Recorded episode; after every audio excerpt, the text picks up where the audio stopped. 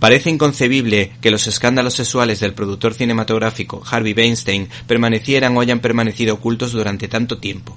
Aplaudimos a esas primeras mujeres que denunciaron los hechos, pero nos llama la atención que muchas actrices, sobre todo las más famosas, se hayan lanzado ferozmente contra él cuando muchas se han beneficiado o han estado situadas en lugares privilegiados y no hicieron nada, cuando pudieron hacerlo. Claro que eso hubiese supuesto que no hubiesen sido nominadas a los Oscar, porque muchas veces dependía de las influencias de Weinstein. Pero para algunas de ellas eran más importantes los premios y aparecer en buenas películas que denunciar los hechos. Y la verdad es que se sabía, como demuestra el cómic que hoy les presentamos. De todas formas, de este individuo, Harvey Weinstein, se dice que tenía contratados a exagentes del